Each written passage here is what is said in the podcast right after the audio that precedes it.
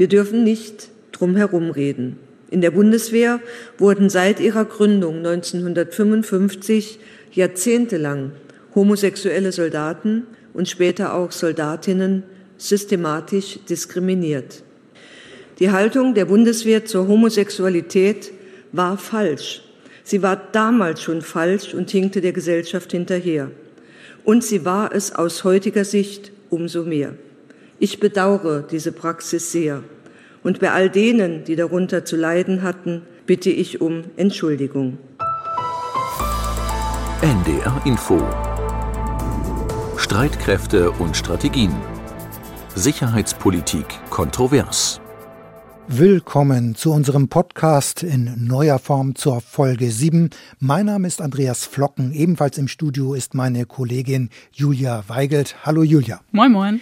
Wir zeichnen diese Podcast-Folge auf am 8. April 2021. Unser Schwerpunkt ist diesmal die angekündigte Rehabilitierung homosexueller Soldaten durch die Bundeswehr. Jahrelang wurden Schwule diskriminiert, nicht nur in der Bundeswehr, sondern auch in der Gesellschaft. Verteidigungsministerin Annegret Kramp-Karrenbauer hat sich dafür entschuldigt. Das war im September vergangenen Jahres auf einer Veranstaltung, bei der auch eine wissenschaftliche Studie vorgestellt worden ist. Die Betroffenen sollen jetzt rehabilitiert und entschädigt werden. Das Bundeskabinett hat einen entsprechenden Gesetzentwurf mittlerweile auf den Weg gebracht. Mehr hierzu also gleich in unserem Schwerpunkt. Wir haben aber auch noch weitere Themen zu bieten, Julia, in unserer Rubrik Sicherheitspolitische politische Notizen. Da wird es zum einen gehen um die Gespräche über eine Rückkehr der USA zum Iran-Atom-Deal. Dann fragen wir, ob Frankreich und Deutschland in der Außen- und Sicherheitspolitik überhaupt noch an einem Strang ziehen oder eher gegensätzliche Interessen verfolgen. Ein weiteres Thema ist die Marine. Da wünscht man sich offenbar die alten Zeiten herbei, in der man noch über eigene Jagdbomber für die Seekriegsführung verfügte. Und wenn wir schon bei Waffen sind, wir fragen auch noch, was die sogenannte Endverbleibserklärung bei Rüstungsexporten eigentlich wert ist. Dazu hat nämlich der Bundesgerichtshof in der vergangenen Woche ein Urteil gefällt, das mit Sicherheit Folgen haben wird. Außerdem wollen wir auf Feedback und Reaktionen auf die bisherigen Podcast-Folgen eingehen. Für die Rückmeldungen schon jetzt mal vielen Dank. Mehr hierzu also am Ende unseres Podcasts. Streitkräfte und Strategien. Der Schwerpunkt. In unserem Schwerpunkt geht es heute also um Homosexualität in der Bundeswehr. Schwule Soldaten wurden dort jahrzehntelang diskriminiert, auch noch dann, als Homosexualität in Deutschland nicht mehr strafbar war, also als der berüchtigte Paragraph 175 des Strafgesetzbuches entschärft wurde bzw. gefallen war. Verteidigungsministerin Annegret Kramp-Karrenbauer hat sich dafür entschuldigt. Wir haben es am Anfang des Podcasts gehört. Das Bundeskabinett Kabinett hat im vergangenen Jahr ein Gesetz zur Rehabilitierung homosexueller Soldaten auf den Weg gebracht. Julia, du hast dich für diesen Podcast näher mit dem Thema beschäftigt. Bevor wir der Frage nachgehen, warum das alles so lange gedauert hat und was schließlich zu dieser Kehrtwende bei der Bundeswehr geführt hat, wer soll denn Anspruch auf eine Entschädigung haben? Und das sind ja nicht nur Soldaten der Bundeswehr. Das ist richtig. Diese Regelung soll sowohl für ehemalige als auch für aktive Angehörige der Bundeswehr gelten und gleichzeitig auch für ehemalige Angehörige der Nationalen Volksarmee der DDR. Außerdem sollen auch enge Familienangehörige diesen Antrag stellen können, falls der oder die Betroffene verstorben ist. Und der Antrag muss innerhalb von fünf Jahren nach Inkrafttreten des Gesetzes gestellt werden. Und dieses Gesetz, das soll bis Juli etwa in Kraft treten. Die Höhe der Entschädigung wird aber ja wohl eher symbolischer Natur sein. Es geht eher um eine symbolische Summe. Ja, da gibt es äh, 3000 Euro für jeden Betroffenen und insgesamt sind im Haushalt 6 Millionen Euro dafür bereitgestellt. Das Gesetz ist ja noch nicht in Kraft getreten. Es muss noch vom Bundestag in letzter Lesung verabschiedet werden.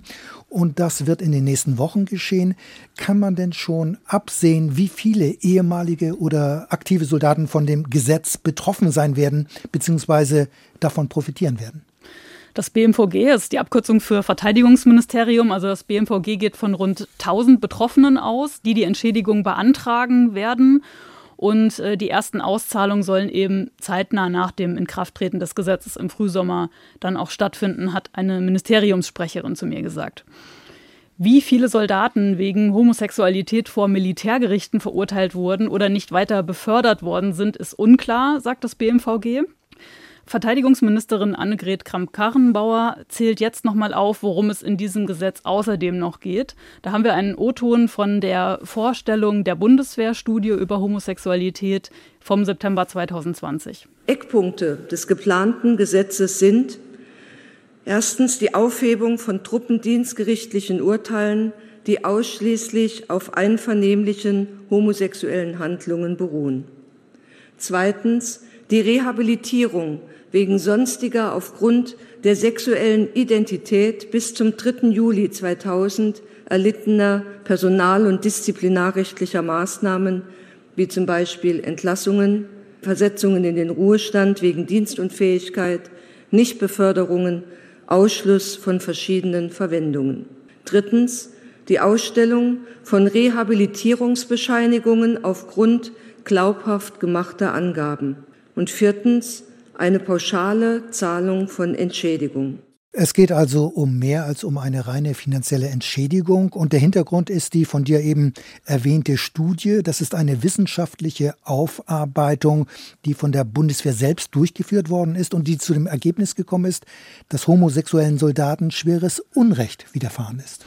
Ja, das ist richtig. Der genaue Titel der Studie lautet Tabu und Toleranz der Umgang der Bundeswehr mit Homosexualität von 1955 bis zur Jahrtausendwende. Und die Studie ist vom ZMS, also vom Zentrum für Militärgeschichte und Sozialwissenschaften der Bundeswehr. Der Verfasser ist der Oberstleutnant Klaus Storkmann. Die Studie wurde 2017 in Auftrag gegeben, noch von der damaligen Verteidigungsministerin Ursula von der Leyen. Und wir haben auch einen Link zur Studie in unseren Show Notes. Ja, die Rehabilitierung und die Entschädigung von homosexuellen Soldaten, das ist in der Tat für die Bundeswehr ein großer Schritt der mit Sicherheit ja auch viel Überwindung gekostet hat. Ich kann mich da selbst noch an meine Zeit bei der Bundeswehr erinnern. Die liegt aber schon etliche Jahre zurück, muss mhm. ich dazu sagen. Ich war damals in Hamburg-Fischbeck stationiert und zwar bei einem Verband, der zur Brigade 7 gehörte. Und die Systematik bei der Benennung der Bataillone sah vor, dass das Artilleriebataillon einer Brigade bei der Nummerierung immer hinten eine 5 hatte. Das heißt, in dieser Kaserne gab es daher das Artilleriebataillon 75 und im Osten von Hamburg waren damals Verbände der Brigade 17 stationiert. Und natürlich hatte auch diese Brigade ein Artilleriebataillon und eigentlich hätte es Artilleriebataillon 175 heißen müssen.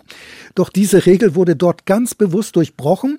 Das Bataillon hatte stattdessen gegen die übliche Systematik der Bundeswehr die Bezeichnung Artilleriebataillon 177 und der Grund war, die Bundeswehrführung, die wollte verhindern, dass man hätte sagen können, ach guck mal, da kommen die 175er. Das war damals unzumutbar für die Soldaten und natürlich auch für die Bundeswehrführung. Also da kann ich wirklich nur im Kopf schütteln. Das hört sich heute so nach so einer unglaublichen Geschichte an. Kann mir das gar nicht vorstellen.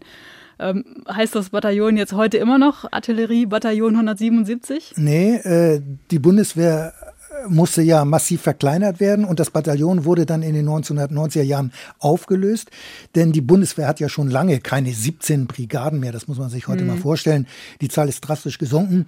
Man hat ja schon heute massive Probleme, eine einzige Brigade voll auszustatten. Ich erinnere da nur an die Heeresbrigade für die geplante NATO-Speerspitze. Das ist allerdings jetzt ein ganz anderes Thema, da wollen wir gar nicht drauf eingehen. Aber nochmal zurück zur Homosexualität. Man muss die ganze Sache, finde ich, ja auch aus der damaligen Zeit sehen. Es gab damals den Paragraph 175 und danach war Homosexualität strafbar. Das heißt, das Ganze war keineswegs allein ein Problem der Bundeswehr. Diskriminierung und Kriminalisierung von Homosexuellen war damals auch außerhalb der Bundeswehr auf der Tagesordnung. Ja, Homosexualität wurde sogar lange richtig als Krankheit gesehen und ist erst 1990 von der WHO von der Liste psychischer Krankheiten gestrichen worden. 1990, ja. Hm. Dabei sind nach unterschiedlichen Schätzungen fünf bis zehn Prozent aller Menschen homosexuell. Ja, und dann gab es ja noch die strafrechtliche Verfolgung aufgrund des bereits erwähnten Paragraphen 175. Ja, der galt in Deutschland und dessen Vorgängerstaaten insgesamt 120 Jahre lang.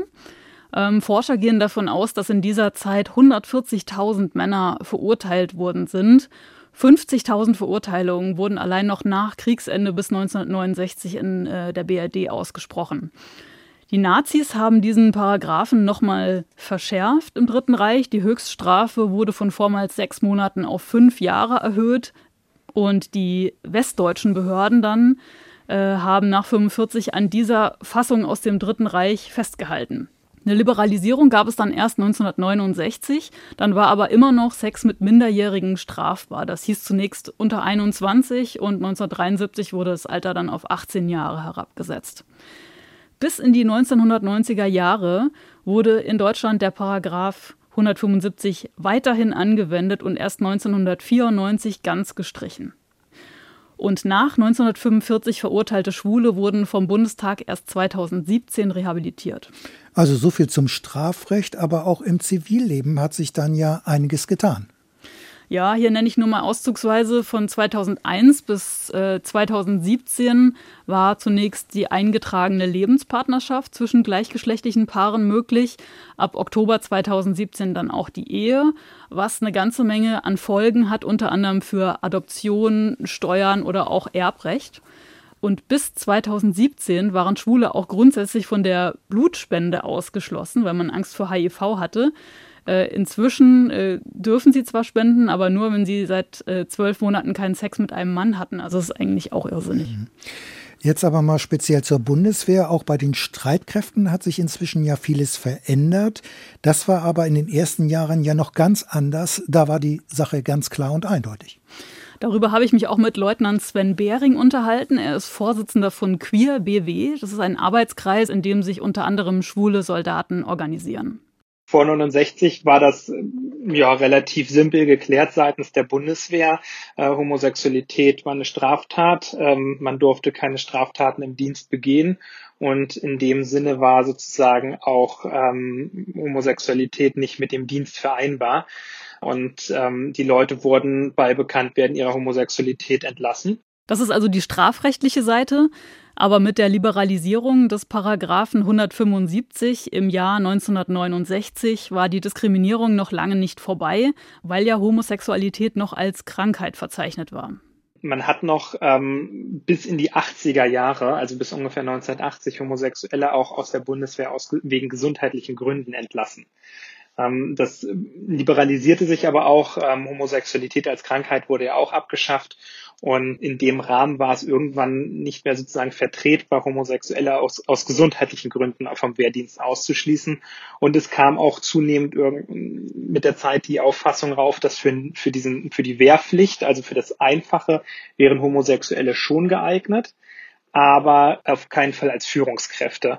Also schwule Soldaten hielt man damals als Vorgesetzte oder Führungskräfte für ungeeignet, aber grundsätzlich musste jeder homosexuelle junge Mann, der offen zu seiner sexuellen Orientierung stand, trotzdem zum Bund. Ja, zu Beginn erstmal nicht, so stand das in den Tauglichkeitsbestimmungen von 1965. Ähm, bei sogenannter konstanter Homosexualität war man da als äh, dauernd dienstuntauglich angesehen. Damit äh, wurden Schwule ausgemustert. Und äh, bei der Recherche ist mir auch noch, äh, sind da einige Sachen aufgefallen, wo ich wirklich permanent den Kopf schütteln musste. Der Ausmusterungsgrund Homosexualität stand auf einer Stufe mit Alkoholismus, Psychosen, Schwachsinn und Psychopathie. Und 1979 kamen dann neue Tauglichkeitsbestimmungen raus, wo dann ähm, Männer, schwule Männer mit gelegentlichen homosexuellen Kontakten dann verwendungsfähig mit Einschränkungen waren. Grundsätzlich musste dann also jeder homosexuelle Mann seinen Wehrdienst antreten. Es wurden allerdings weiterhin junge äh, Männer ausgemustert, bei denen, jetzt zitiere ich nochmal die Tauglichkeitsbestimmungen, die Homosexualität zu einer echten Perversion degeneriert sei. Zu einer Perversion degeneriert. Äh, was ist denn damit konkret gemeint? Ja, es ist eine gute Frage. Ich habe das mal äh, nachrecherchiert in der Zeitschrift für psychosomatische Medizin und Psychoanalyse von 1968. Die schreiben da, das äh, wichtigste Merkmal echter Perversionen sei das ausschließliche Angewiesensein auf die jeweils geübte Abweichung zum Erreichen der sexuellen Befriedigung. Also das würde ja dann auf jeden Mann zutreffen, der nicht bi, sondern wirklich schwul ist. Und für mich klingt das wirklich nach so einer Möglichkeit, schwule Männer auch weiterhin zu diskriminieren. Okay, äh, junge Männer, die schwul waren, mussten damals mehrheitlich äh, ihrer Wehrpflicht nachkommen und äh, Wehrdienst leisten. Wer aber länger bei den Streitkräften bleiben wollte, der konnte nicht aufsteigen, konnte keine Karriere machen. Ja, die war wirklich kaum möglich und für offen schwul lebende Männer schon gar nicht. Viele Vorgesetzte hielten Homosexualität für eine Gefahr für die Disziplin der Truppe. Homosexuelle seien keine Führungskräfte und hätten nicht den nötigen Führungsanspruch, hieß es damals.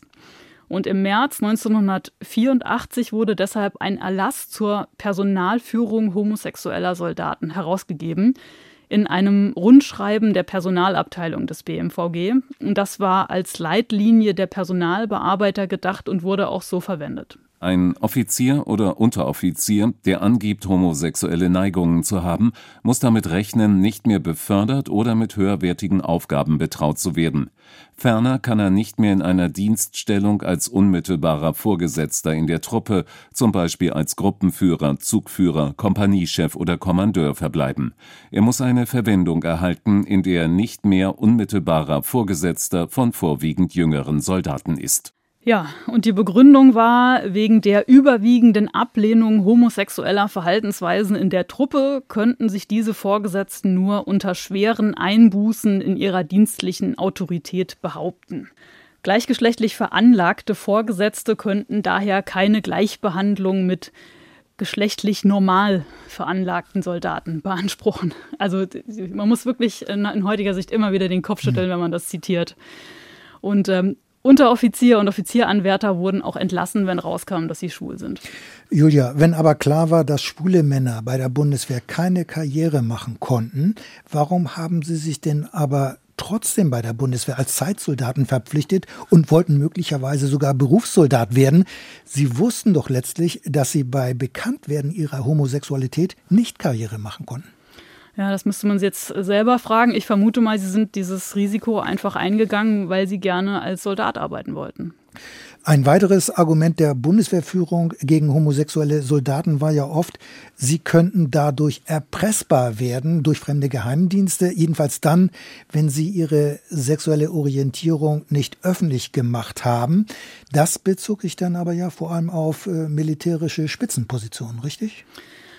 Ja, letztendlich wahrscheinlich auf alle Positionen, aber es gibt ein prominentes Beispiel auf jeden Fall, das ist die Kiesling-Affäre.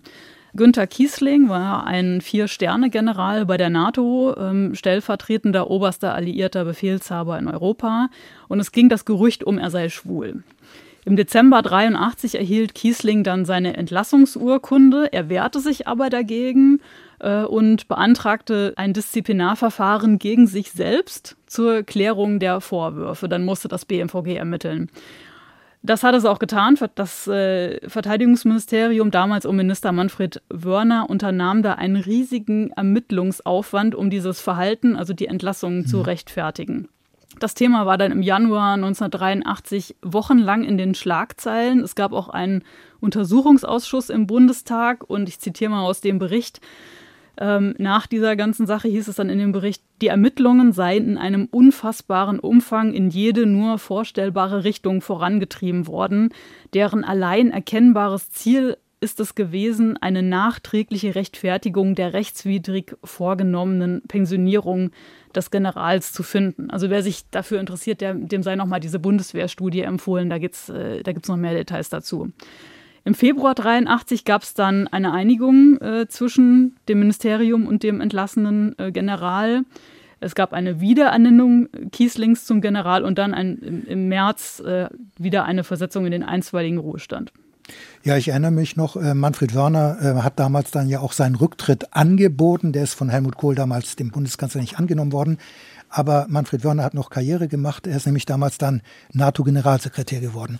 Man muss allerdings noch sagen, Günter Kiesling war nicht schwul. Wenn er aber doch homosexuell gewesen wäre, dann wäre er vermutlich nicht rehabilitiert worden, weil er ja aus Bundeswehr sich damals erpressbar gewesen wäre. Also 1983, äh, 84 gab es diese äh, Kiesling-Affäre. Kurz darauf wurde dann durch den anfangs bereits erwähnten Erlass noch einmal bekräftigt, dass schwule Soldaten keine Vorgesetzten sein dürfen.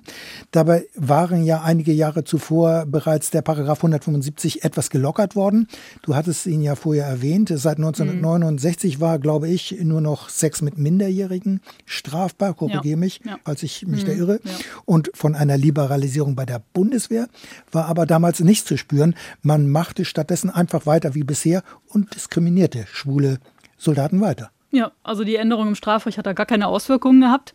Äh, und das hat auch Verteidigungsministerin Annegret Kramp-Karrenbauer inzwischen scharf kritisiert, hier bei einer Rede im September 2020. Trotz der zunehmenden Liberalisierung des Strafrechts wurde Homosexualität in der Bundeswehr allerdings auch nach 1970 noch als Makel betrachtet.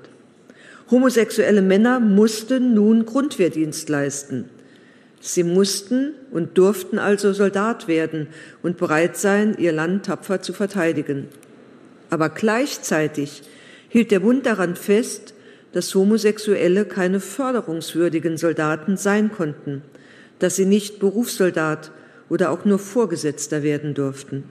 Völlig unabhängig davon, wie gut sie beurteilt wurden oder wie sehr ihre Vorgesetzten sich für sie aussprachen. Vermeintlich weil die Truppe keinen Respekt vor homosexuellen Soldaten hätte. Und damit, ähm, sagt die Verteidigungsministerin, zwang man sie halt gerade, ihre Sexualität zu verstecken und sich dann eben auch angreifbar zu machen.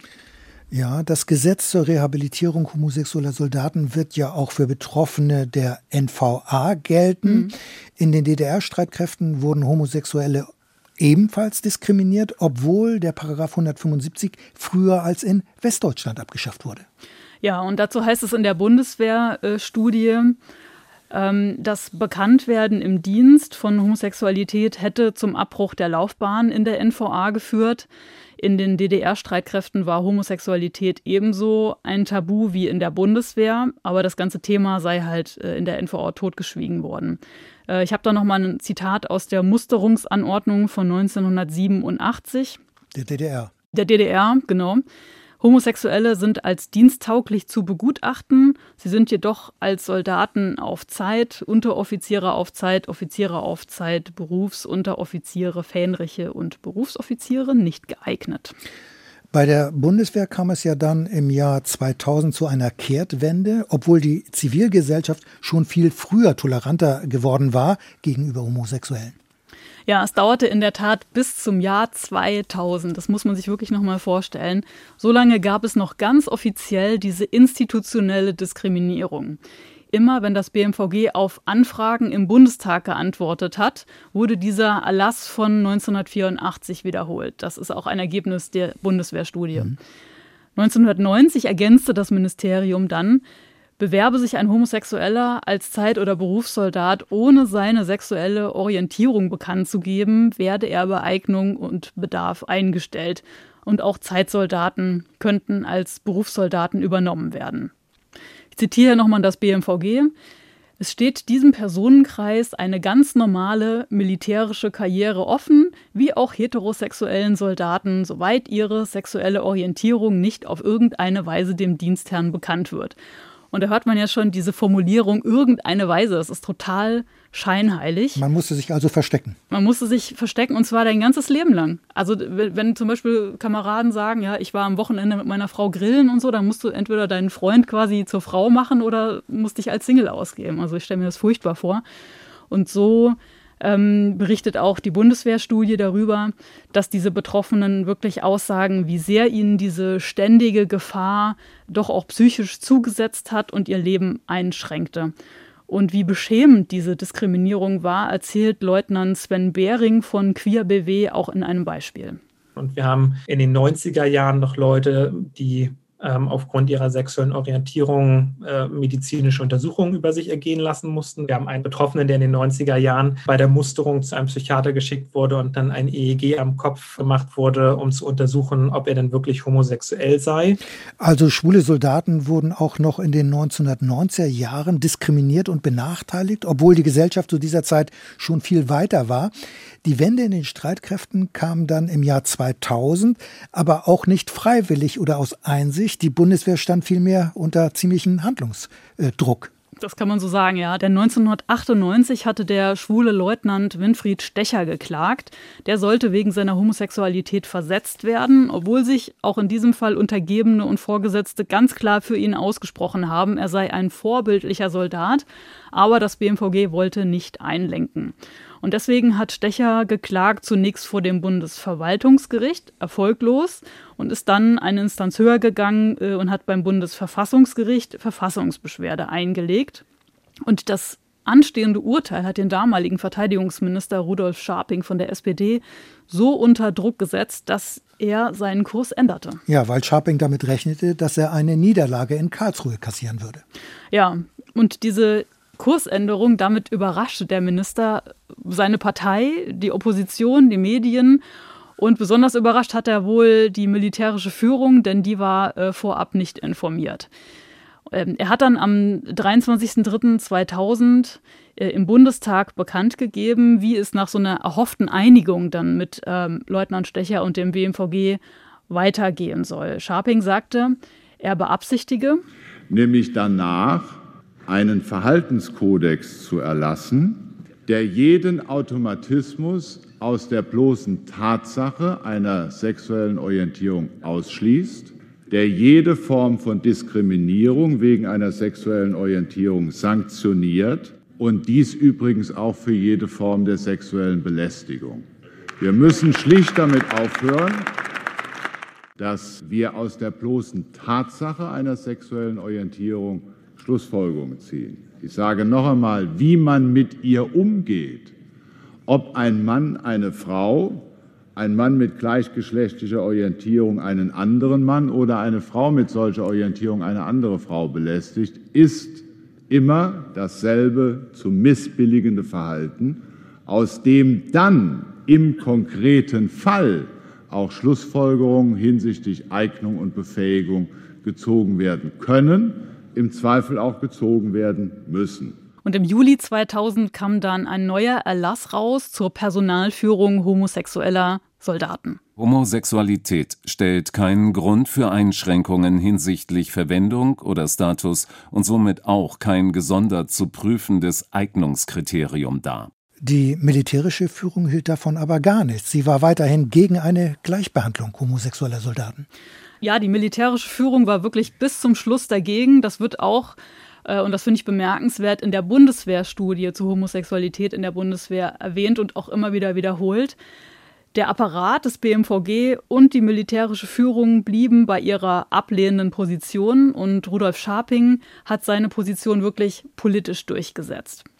Scharping stand nämlich nicht nur wegen dem Stecherverfahren unter Druck, sondern äh, im Januar 2000 urteilte auch der Europäische Gerichtshof, dass alle Laufbahnen in der Bundeswehr für Frauen geöffnet werden müssen, was dann 2001 umgesetzt wurde.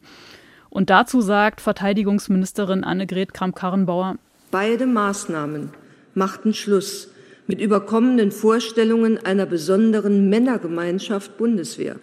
Beide Maßnahmen wurden von außen durchgesetzt, nicht ohne Widerstand in Bundeswehrführung und Ministerialbürokratie. Und beide Maßnahmen waren gut und nötig und haben unsere Bundeswehr stärker gemacht. Stärker gemacht, weil seitdem viele gute Soldaten und Soldatinnen in unserer Truppe dienen können, denen es vorher nicht möglich war. Kleine Randnotiz nochmal, das BMVG hat sich übrigens mit dem klagenden Leutnant Stecher außergerichtlich geeinigt. Er wurde wieder Zugführer in seiner alten Staffel und das Verfahren wurde eingestellt. Erwähnt werden sollte aber noch, dass im Jahr 2000 der damalige Generalinspekteur Hans-Peter von Kirchbach seinen Rücktritt einreichte, nicht wegen des Umgangs mit homosexuellen Soldaten. Es gab vielmehr andere Reibereien mit dem damaligen Verteidigungsminister Scharping und neuer Generalinspekteur wurde dann Harald Kujat, ein Vertrauter von Scharping und unter seiner Leitung wurden dann ja weitere Vorschriften geändert bzw. neue Erlasse herausgegeben. Genau, da folgten dann noch drei weitere. Erstens, im Dezember 2000 erließ der neue Generalinspekteur Harald Kujat eine Führungshilfe für Vorgesetzte im Umgang mit Sexualität, ähm, anstatt des von Scharping im Bundestag angekündigten Verhaltenkodexes. Stattdessen gab es also diese generelle Führungshilfe und die stellte klar, der Intim- und Sexualbereich ist Teil der Privatsphäre des Menschen. Ähm, das fällt unter Artikel 2 des Grundgesetzes und auch äh, der Gleichbehandlungsgrundsatz von Artikel 3 des Grundgesetzes. Und das steht allerdings seit 1949 so da drin. Also da hätte die mhm. Bundeswehr auch schon früher handeln können. Dann gab es zweitens noch 2002 die zentrale Dienstvorschrift Sexuelles Verhalten von und zwischen Soldaten. Die Intimsphäre als Teil des Persönlichkeitsrechts des Soldaten ist einer Einflussnahme des Dienstherrn grundsätzlich entzogen Daher ist der Umgang eines Soldaten mit seiner Sexualität dienstrechtlich nur von Bedeutung, wenn er die dienstliche Zusammenarbeit erschwert, den kameradschaftlichen Zusammenhalt beeinträchtigt und damit zu nachhaltigen Störungen der dienstlichen Ordnung führt. Die sexuelle Orientierung als solche, ob hetero oder homosexuell, ist unbeachtlich ja, und drittens kam dann 2006 noch das Soldatinnen- und Soldaten-Gleichbehandlungsgesetz raus. Da steht drin, die sexuelle Identität darf bei Ernennung und Verwendung keine Berücksichtigung finden. Also die diskriminierenden Regelungen wurden aufgehoben und durch Vorschriften zur Gleichstellung ersetzt. Die Bundeswehr hat die Diskriminierung wissenschaftlich aufgearbeitet. Nun sollen die Betroffenen in einem vorerst letzten Schritt rehabilitiert und entschädigt werden. Mhm dann könnte man ja sagen, ist doch jetzt alles prima. Aber es gibt auch Kritik an dem geplanten Gesetz. Ja, das stimmt. Zum Beispiel von der FDP. Die kritisiert unter anderem, dass nur Fälle bis zum Jahr 2000 für die Entschädigungen zugelassen sind. Das hat zum Beispiel der FDP-Abgeordnete Jens Brandenburg äh, gesagt im März im Bundestag bei der Beratung über den Gesetzentwurf. Systematische Diskriminierung nach dem Jahr 2000, also etwa die Überwachung durch den MAD, dürfen wir nicht ignorieren. Und bei nachweisbar besonders schweren Folgeschäden müssen auch höhere Entschädigungen möglich sein. Der Bericht der Wehrbeauftragten, der zeigt, trotz vieler Fortschritte erleben noch immer homo- und transsexuelle Soldaten im Alltag Stigmatisierung. Die Ergebnisse der Vielfaltstudie Bund in der Bundeswehr, die halten Sie seit über einem Jahr im Ministerium unter Verschluss. Ein offener Umgang mit sexueller und geschlechtlicher Vielfalt schwächt die Truppe nicht, er stärkt sie. Und was äh, Brandenburg hier erwähnt hat, das ist die Studie Bund in der Bundeswehr, die wurde im Mai 2019 durchgeführt und die Veröffentlichung wurde wirklich immer wieder verschoben und die Ergebnisse liegen bislang nicht vor. Nun, äh, bei der Bundeswehr dauert ja leider vieles manchmal ein bisschen länger, ja. äh, aber es wird ja wohl auch spekuliert, dass die Bundeswehr die Ergebnisse gar nicht veröffentlichen will, weil dann möglicherweise deutlich werden könnte, dass es doch eine gewaltige Lücke gibt zwischen Anspruch und Wirklichkeit. Ja, das könnte ein Grund sein, denn Diskriminierung erleben schwule Soldaten bis heute immer wieder. Ähm, ich habe hier mal zwei Beispiele. Das erste kommt von Leutnant äh, Behring. Ähm, der hat erzählt, er kam vor ein paar Jahren frisch in eine Einheit und brauchte eine Stube in der Kaserne und hatte dann eine längere Debatte mit dem Spieß seiner Einheit, das ist der Kompaniefeldwebel, weil angeblich keine Stube frei sei. Es gab dann längere Diskussionen. Ähm, es kam dann raus, dass, sie, dass natürlich Stuben frei sind. Ähm, und als ich dann einer zugeordnet wurde, ist er zu meinem zukünftigen Stubennachbarn gegangen, hat gesagt, er hätte zwei schlechte Nachrichten für ihn. Erstens, er kriegt einen Stubennachbarn und schwul ist er auch noch. Ich fand das gar nicht so lustig. Ich habe auch ähm, den Spieß daraufhin konfrontiert, habe gesagt, dass ich das nicht akzeptabel finde, dass es meine Entscheidung ist, ob und wie ich mich oute und nicht seine. Und da hat er zu mir gesagt, also es müsste er erzählen, bevor da was passiert. Ja, und auch die Wehrbeauftragte hat äh, Beobachtungen gemacht. Sie hat ja kürzlich ihren Jahresbericht vorgelegt. Genau, für das Jahr 2020. Und da hören wir mal ein Beispiel raus. Es beklagte sich ein Soldat unter anderem darüber, dass sich Kameraden wiederholt über seine sexuelle Orientierung lustig gemacht und ihn aufgrund seiner Homosexualität beleidigt hätten. So sei das Wort Schwuchtel ihm gegenüber geradezu inflationär gebraucht worden. Er habe sich an einem Tag die Mühe gemacht, die Verwendung des Wortes ihm gegenüber zu zählen. Allein an diesem Tag sei er auf eine Zahl von 54 gekommen. Im Ergebnis musste die Bundeswehr eingestehen, dass das kameradschaftliche Gefüge innerhalb des betreffenden Hörsaals nicht den gewünschten und gelebten Werten der Bundeswehr entsprach. Auch das Verhalten der Vorgesetzten des betroffenen Soldaten ließ deutlich zu wünschen übrig. Und die Werbeauftragte Eva Högel sagt deswegen, dass es noch nach wie vor einen großen Bedarf äh, in der Truppe gibt an Aufklärung und Sensibilisierung und sie fordert politische Bildung zu dem Thema bereits in der Grundausbildung. Ist denn überhaupt bekannt, wie viele schwule Soldaten es in der Bundeswehr gibt, beziehungsweise gibt es Schätzungen? Ja, das habe ich auch mal das BMVG gefragt und die Antwort war, wir erfassen nicht, ob und wie viele Bundeswehrangehörige homosexuell sind, auch weil es für den Dienst keinerlei Relevanz hat. Ähm, das ist eine ganz interessante Antwort, finde ich. Es sollte ja keine Relevanz haben, aber äh, die hat es leider nach wie vor, wie wir an den Beispielen gesehen haben. Ähm, Leutnant Behring von Queer BW rechnet mit so 8% schwulen Soldaten in der Bundeswehr. Das würde dann auch diesem Durchschnitt in der Gesellschaft entsprechen. Und bei aktuell 184.000 Soldatinnen und Soldaten wären das dann 15.000. Im Vergleich zu anderen Streitkräften, wo steht da die Bundeswehr? Ist sie beim Abbau der Diskriminierung von schwulen Soldaten eher Vorreiter oder eher Nachzügler? Ja, ich würde sagen, sie steht so im Mittelfeld ungefähr. Äh, ich habe mal drei kurze Beispiele zum Vergleich. Erstens, in der niederländischen Armee mussten Schwule seit 1974 keine Angst mehr vor Benachteiligungen haben. In äh, Großbritannien zweitens mussten sich homosexuelle Soldatinnen und Soldaten allerdings ähm, ihr Recht vor dem Europäischen Gerichtshof für Menschenrechte erkämpfen. Äh, da hob das Verteidigungsministerium von Großbritannien dann einen sogenannten Bann gegen Homosexuelle im Jahr 2000 auf. Drittens, in der US-Armee äh, hat es allerdings deutlich länger gedauert. Da durften schwule und lesbische Soldaten zwar in den Militärdienst eintreten, waren aber zum Stillschweigen in Bezug auf ihre Homosexualität gezwungen. Und ähm, erst seit 2011 dürfen Homosexuelle offen in den US-Streitkräften arbeiten. Jetzt haben wir viel über schwule Soldaten geredet. Seit rund 20 Jahren stehen bei der Bundeswehr aber auch Frauen alle Laufbahnen offen. Von einer Diskriminierung lesbischer Soldatinnen hört man aber nur selten etwas. Möglicherweise, weil die Kehrtwende in Sachen Gleichstellung 2000 eingeleitet wurde und weil es zudem nur rund 23.000 Soldatinnen gibt? Oder was ist der Grund? Ja, das könnte ähm, ein Grund sein. Ähm, gleichzeitig muss ich sagen, ich habe selber auch ähm, Beispiele von Diskriminierung von lesbischen Soldatinnen erlebt. Zum Beispiel, äh, ich war 2012 äh, in Afghanistan auf so einem Bundeswehr-Außenposten im Norden Afghanistans. Die haben da alle super viel Sport gemacht und die Beste beim Sport war eine Frau. Und dann hat mir ein Soldat gesagt, äh, nein, das zählt ja nicht. Die zählt nicht als Frau, das ist ja nur eine Lesbe. Ja, das ist ja ein Beleg, dass es weiterhin äh, zur Diskriminierung so sagen, in der ja. Bundeswehr kommt.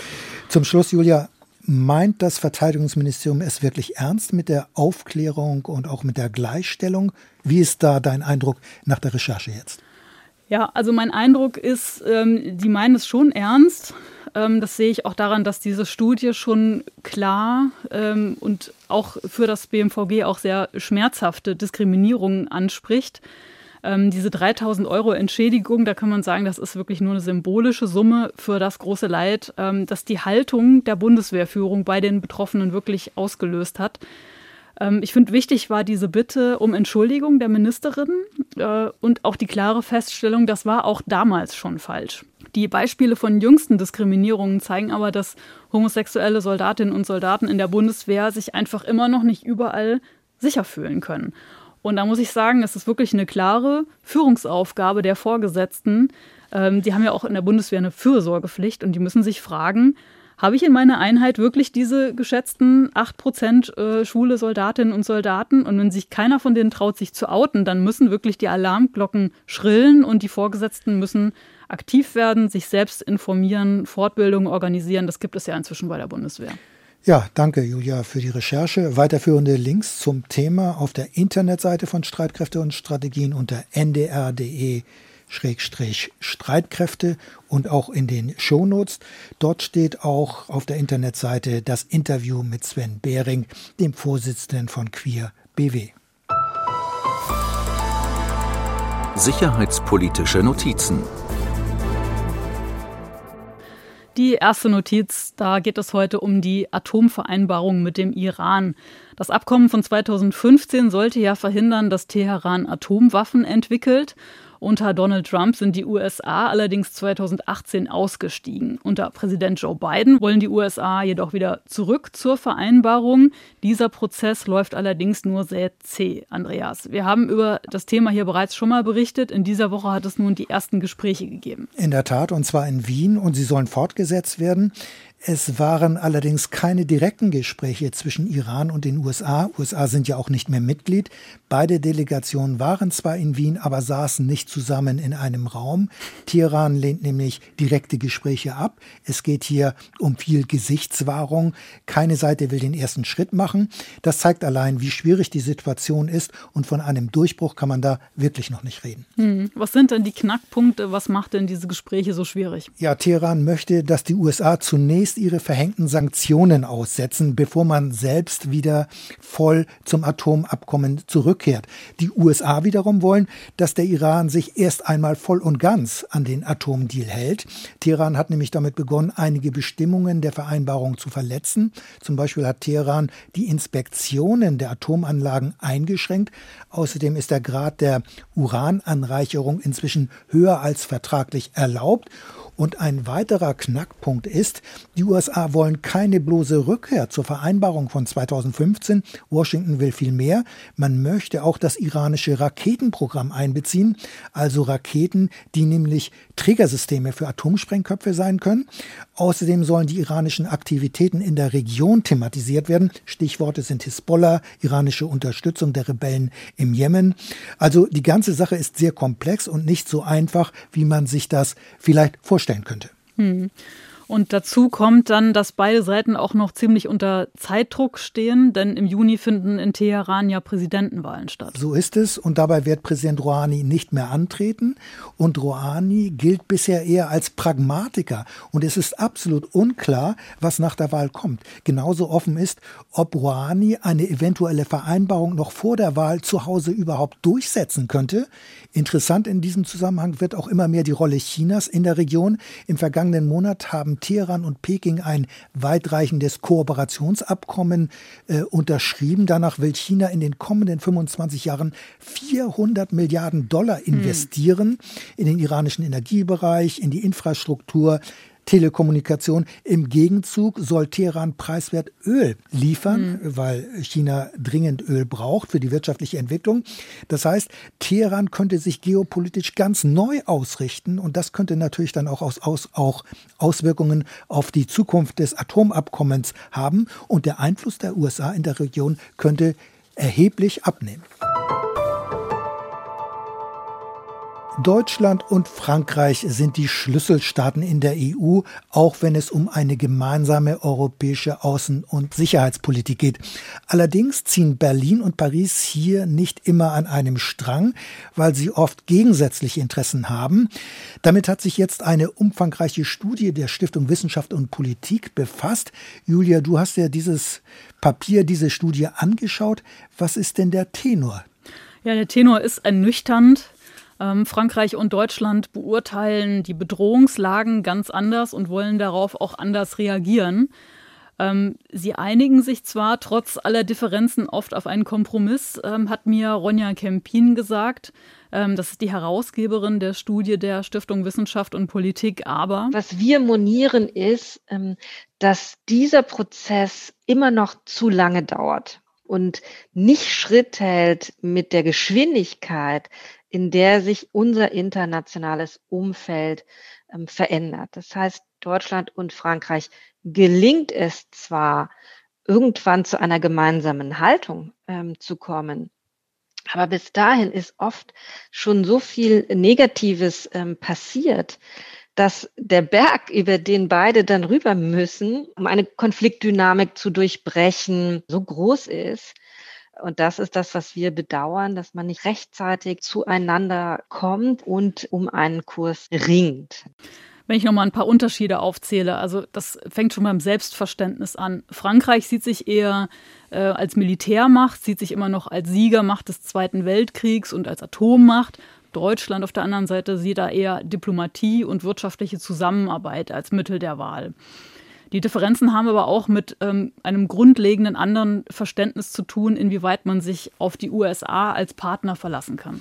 Ja, das ist ja keine grundsätzlich neue Erkenntnis. Berlin setzt viel stärker auf Washington als Frankreich.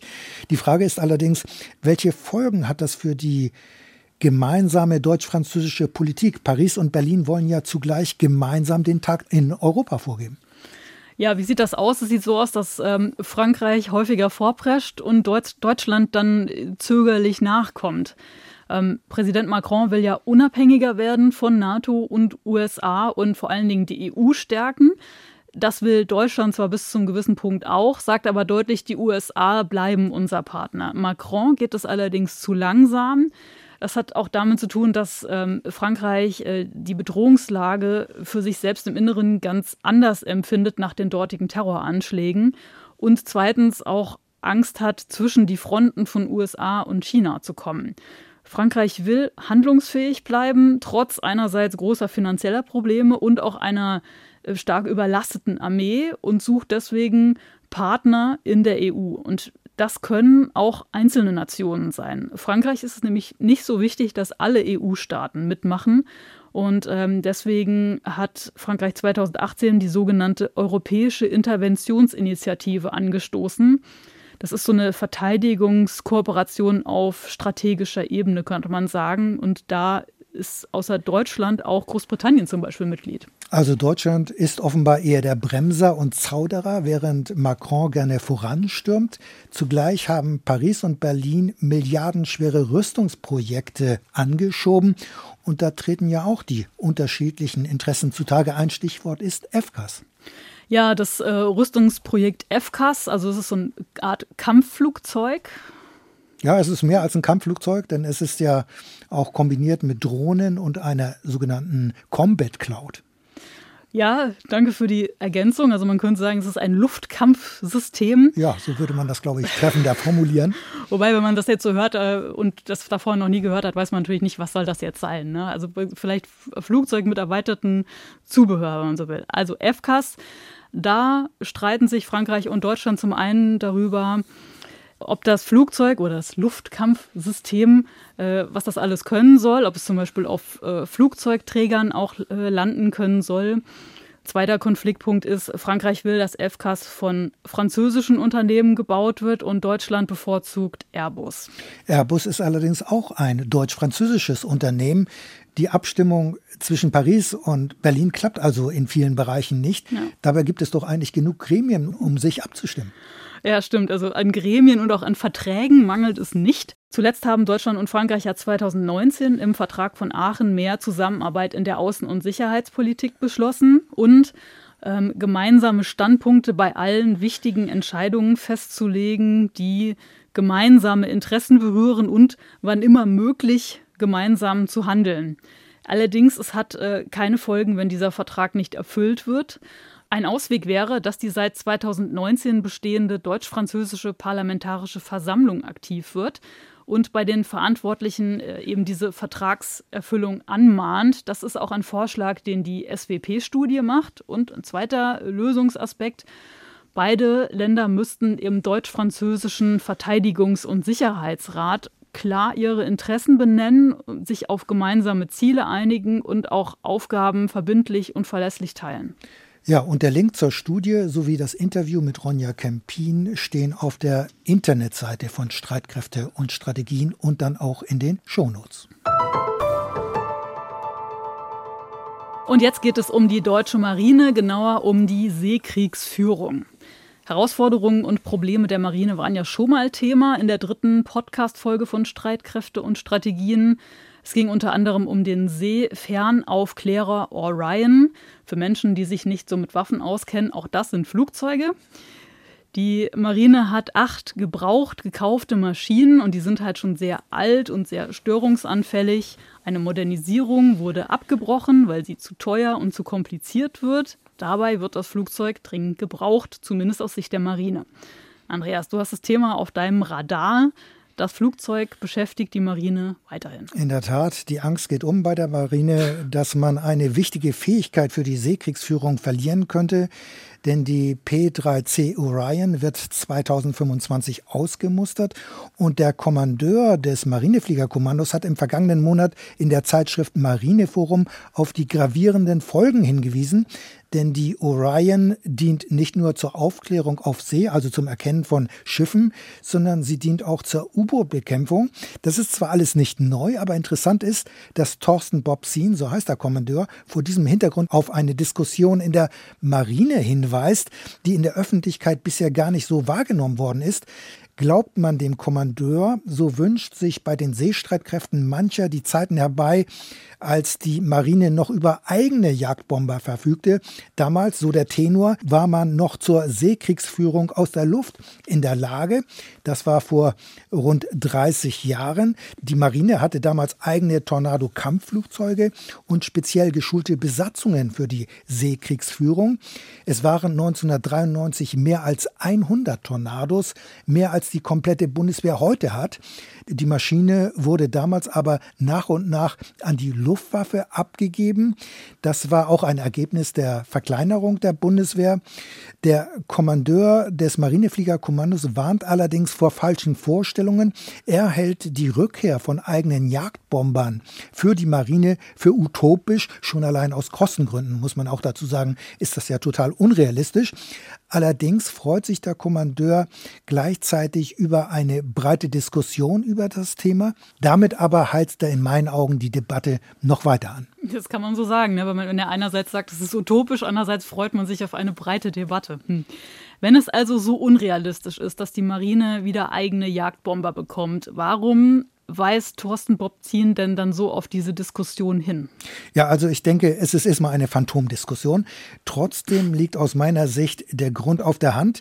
Offenbar hat die Führung der Marineflieger ein Interesse an der Debatte, um auf die eigenen Probleme weiterhin aufmerksam zu machen. Ganz konkret, man befürchtet im Konfliktfall nicht mehr durchschlagsfähig zu sein.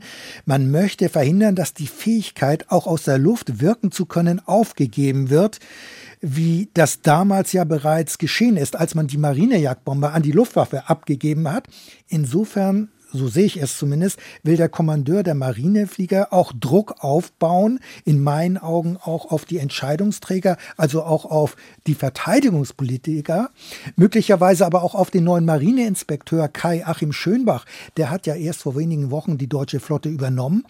Die Marineflieger fühlen sich offenbar zunehmend an den Rand gedrängt und der Kommandeur Bob Zien zeigt Flagge. Er will nochmal deutlich machen, wie wichtig ein Ersatz ist nach der Ausmusterung des Seefernaufklärers Orion. Und wie sind die Chancen für einen Ersatz? Ja, die sind eher schlecht, muss man so sagen.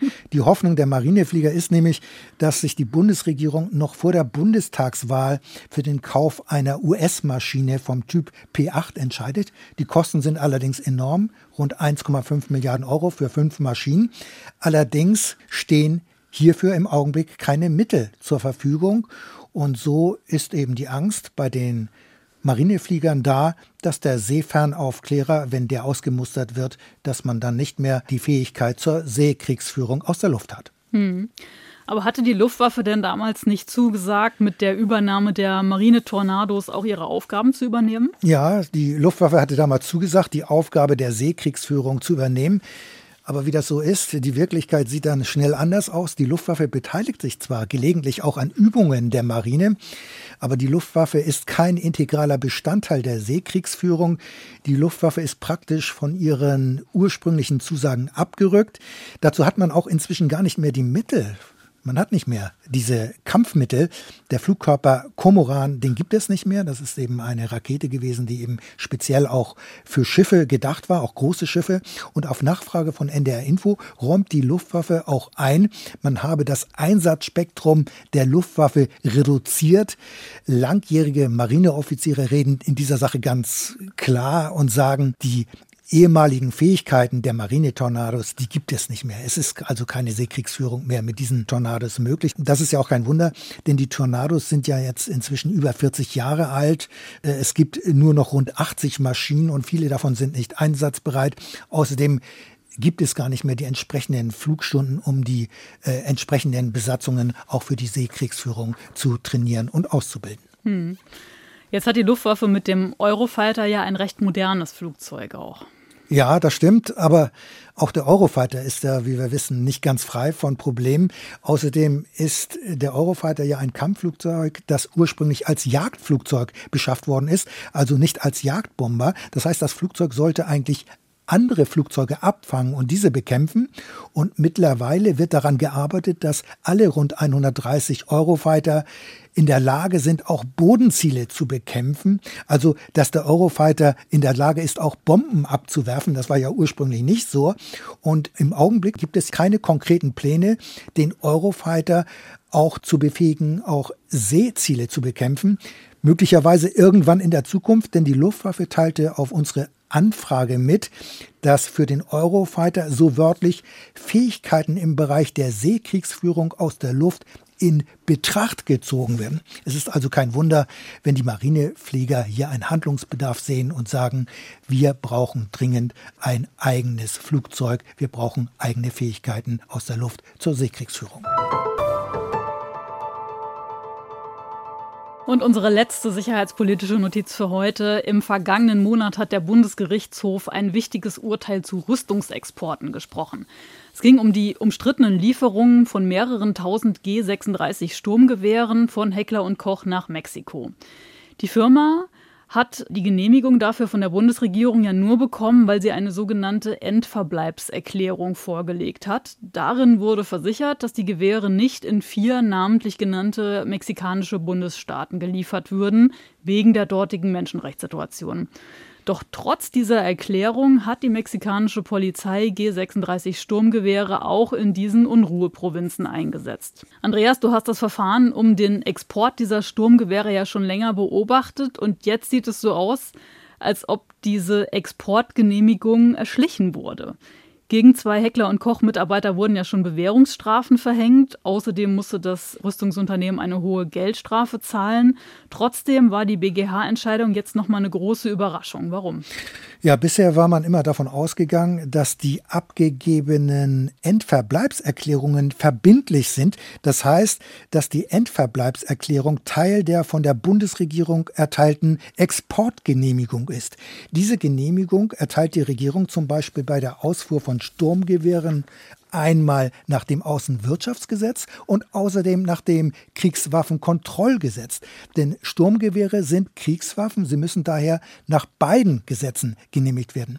Der Bundesgerichtshof kam nun aber in letzter Instanz zu dem Schluss, dass das Erschleichen der Exportgenehmigung zwar nach dem Außenwirtschaftsgesetz strafbar ist, nicht aber nach dem eigentlich viel stärkeren und schärferen Kriegswaffenkontrollgesetz. Mhm. Das heißt, der Bundesgerichtshof stellte völlig überraschend eine Regelungslücke fest mhm. und der BGH-Richter Jürgen Schäfer appellierte daher an die Bundesregierung bzw. den Bundestag, hier etwas zu tun. Und das ist ein äußerst ungewöhnlicher Appell. Diese Rechtslage gegebenenfalls zu ändern, wäre allerdings Aufgabe des Gesetzgebers, nicht hingegen der Gerichte, auch nicht des Bundesgerichtshofs. Denn die Endverbleibserklärung ist für das gegenwärtige Kriegswaffenkontrollgesetz offenbar ohne Relevanz, so jedenfalls die Entscheidung der Bundesrichter. Und das ist schon erstaunlich, denn im Wirtschaftsministerium hat man das ja jahrelang anders gesehen. Hm. Das heißt, es können also keine höheren Strafen nach dem Kriegswaffenkontrollgesetz verhängt werden. Äh, wie schätzt du das ein? Wird die Bundesregierung dieses äh, Kriegswaffenkontrollgesetz jetzt nachbessern? Das könnte so sein. Erfahrungsgemäß wird das aber dauern, denn das BGH-Urteil und die Begründung kommen ja vollkommen überraschend. Und eine Entscheidung muss erstmal gründlich durch das Wirtschaftsministerium geprüft werden. Denn das Wirtschaftsministerium ist ja für die Genehmigung von Rüstungsexporten und auch für die Ausfuhr von Kriegswaffen zuständig. Und man muss sagen, dass es daher sehr unrealistisch ist, dass eine Nachbesserung dieses Gesetzes vor der Bundestagswahl erfolgen wird. Und äh, daher ist vorerst erstmal damit nicht zu rechnen. Hm. Das heißt also, erst eine neue Regierung wird dann nach der Bundestagswahl wohl das Gesetz ändern. Ja, dafür spricht so einiges, denn schon seit längerem wird die Genehmigungspraxis kritisiert, weil sie eben sehr kompliziert ist insbesondere das Nebeneinander von Außenwirtschaftsgesetz und dann noch Kriegswaffenkontrollgesetz. Da gibt es ja schon länger die Forderung nach einem ganz neuen Gesetz, nach einer ganz neuen Regelung. Die Rede ist da immer schon länger von einem Rüstungsexportgesetz, wo man dann alle rechtlichen Bestimmungen zusammenfassen will. Und das hätte den weiteren Vorteil, dass möglicherweise auch die parlamentarische Kontrolle verbessert werden könnte. Die Grünen setzen sich beispielsweise für so ein Rüstungsexportgesetz ein. Und nach dem Urteil des Bundesgerichtshofes, so würde ich es zumindest sehen, erhalten diese Überlegungen einen neuen Auftrieb und vieles hängt eben ab von dem Ausgang der Bundestagswahl im September. Und zum Schluss habe ich noch ein bisschen Feedback mitgebracht von unseren Hörerinnen und Hörern und zwar zu zwei Aspekten. Einmal zum vergangenen Podcast mit dem Schwerpunkt Friedensbewegung und dann zum anderen nochmal zum äh, Format des, äh, von Streitkräfte und Strategien als Podcast jetzt allgemein. Erstmal das inhaltliche Feedback von Martin Singer. Er schreibt, dass er sich über eine Schlagzeile aus dem Newsletter vom 29.03 geärgert hat. Man kann ja ähm, das Manuskript des Schwerpunktes ähm, und sozusagen so, so, so, Vorschauen auf die sicherheitspolitischen Notizen auch als Newsletter bestellen. Abonnieren, ja. Abonnieren. Und Martin Singe ärgert sich, äh, wenn er liest, ich finde es sehr unseriös mit der Schlagzeile Friedensbewegung im Niedergang aufzuwarten, wenn angesichts Corona viele Gruppen aus Rücksicht ihre Teilnehmerzahlen begrenzen oder ihre Aktionen nur digital durchführen. Wenn man selbst seit den 1980er Jahren in der Friedensbewegung aktiv ist, ist man halt schnell genervt, wenn immer wieder die aktuelle Friedensbewegung an den Zahlen der Demos von 81 bis 83 gemessen wird. Das ist nicht vergleichbar. Andreas, was sagst du dazu? Ja, in den 80er Jahren war die Situation der Friedensbewegung in der Tat ganz anders. Äh, damals war sie ja auch eine Massenbewegung. Ich denke aber, dass im Podcast auch differenziert alles das so dargestellt worden ist. Und zur Schlagzeile äh, kann ich nur noch sagen, äh, Schlagzeilen sind natürlich zugespitzt und sollen Aufmerksamkeit schaffen. Der Titel hatte allerdings am Ende auch ein Fragezeichen, Friedensbewegung im Niedergang, also mit Fragezeichen. Insofern ist die Schlagzeile Fälle in meinen Augen nicht unseriös oder sogar falsch. Wir hatten allerdings lange vorher überlegt, wie wir den Schwerpunkt betiteln sollten. Äh, das war nicht ganz einfach und ich muss einräumen, vielleicht ist der Titel dann doch nicht ganz optimal gewesen. Das habe ich äh, Herrn Singer auch mitgeteilt. Er hat sich dann bei mir nochmal zurückgemeldet und er hat eingeräumt, dass er zunächst nur kurz reingehört hat und jetzt ist er zufrieden und lobt den Podcast und auch die Links der Shownotes seien in Ordnung. Hm. Aber es ist schon verständlich, ne? wenn man sich äh, Jahre, Jahrzehnte lang vielleicht auch nasskalte Tage ähm, draußen äh, mit, mit Protesten verbringt, äh, dass man da schon auch sensibel ist, wenn man da Kritik am eigenen Engagement hört. Ja, aber es war eine kritische Aufarbeitung, eine hm. kritische Auseinandersetzung und differenziert äh, haben wir das so gemacht. Hm. Ich bin jetzt redundant in diesen ja. Sachen. Dann zweites Thema zum neuen Format von Streitkräfte und Strategien gibt es ähm, vornehmlich positives Feedback. Ähm, da habe ich einmal, ähm, schreiben uns Hörerinnen und Hörer, ähm, sie finden es eine sehr gute Gesprächsatmosphäre zwischen den Präsentatoren. Ähm, angemessen, sachlich und unaufgeregt. Das ist selten in diesen Tagen. Und dann äh, hat noch jemand geschrieben, die Präsentatorinnen und Präsentatoren gewöhnen sich zunehmend an das neue Format. Die Atmosphäre wird von Woche zu Woche besser im Sinne von, von einem natürlichen Gespräch. Äh, Lukas Schmidt aus Eppelborn im Saarland hat uns geschrieben, die Sendung ist ein unschätzbarer Beitrag zu den in Deutschland leider nur sehr marginal stattfindenden verteidigungs- und sicherheitspolitischen Debatten ein äh, anonymes Feedback über unser Feedback-Formular auf der Homepage von Streitkräfte und Strategien habe ich noch. Ich finde es gut, dass Themen der Sicherheit und Verteidigung auch für alle verständlich erläutert und vertieft werden. Schließlich sind wir alle Beteiligte, wenn es um Sicherheit geht. Ein äh, anderer Hörer sieht das allerdings kritischer. Er sagt, meiner Meinung nach hat die Sendung leider vieles von ihrem Charme verloren. Die Nachfragen untereinander unterfordern den Zuhörer. Leider ist der Anspruch an das Mitdenkvermögen so heruntergeschraubt worden, dass man äh, schnell dazu neigt, abzuschalten. Ich fühle mich da als Hörer leider geistig manchmal nicht ernst genommen. Was sagst du dazu, Andreas? Ja, erstmal sage ich danke für die Rückmeldung. Die sind für uns ganz wichtig, um auch eine Einschätzung für den Podcast zu bekommen und wie wir hier weitermachen. Und natürlich nehmen wir, das muss ich mal sagen, alle Hörerinnen und Hörer dieses Podcastes ernst. Die Vorstellung, wir haben es eben gehört, sind aber sehr unterschiedlich und manchmal sind die schwer miteinander zu vereinbaren. Der eine fühlt sich unterfordert, der andere sagt, das ist verständlich. Also es ist nicht ganz einfach. Wir werden aber weiterhin versuchen, die unterschiedlichen Wünsche und Interessen unter einen Hut zu bringen. Prima, und das war's. Das war Streitkräfte und Strategien für heute. Danke, dass Sie sich Zeit zum Zuhören genommen haben. Schreiben Sie uns auch gerne weiter Ihr und euer Feedback Zum Beispiel auf Twitter, da bin ich zu erreichen. Ansonsten gerne auch per Mail an streitkräfte.ndr.de oder auch über unser Feedback-Formular auf der Homepage ndr.de-streitkräfte. Wir freuen uns übrigens auch über Themenvorschläge. Da sind auch einige eingegangen und die werden wir uns auch anschauen, ob wir die ähm, in den nächsten Sendungen unterbringen können. Wer mehr zu unseren Themen erfahren will, kann gerne auch auf unserer Homepage oder in die Shownotes schauen. Da haben wir jede Menge Links gesammelt und auch zwei komplette Interviews mit unseren heutigen Gästen. In der nächsten Folge des Podcasts wird es dann im Schwerpunkt um Nordkorea gehen. Bis dahin wünschen alles Gute Julia Weigelt und Andreas Flock. NDR Info Streitkräfte und Strategien der NDR Info Podcast zur Sicherheitspolitik.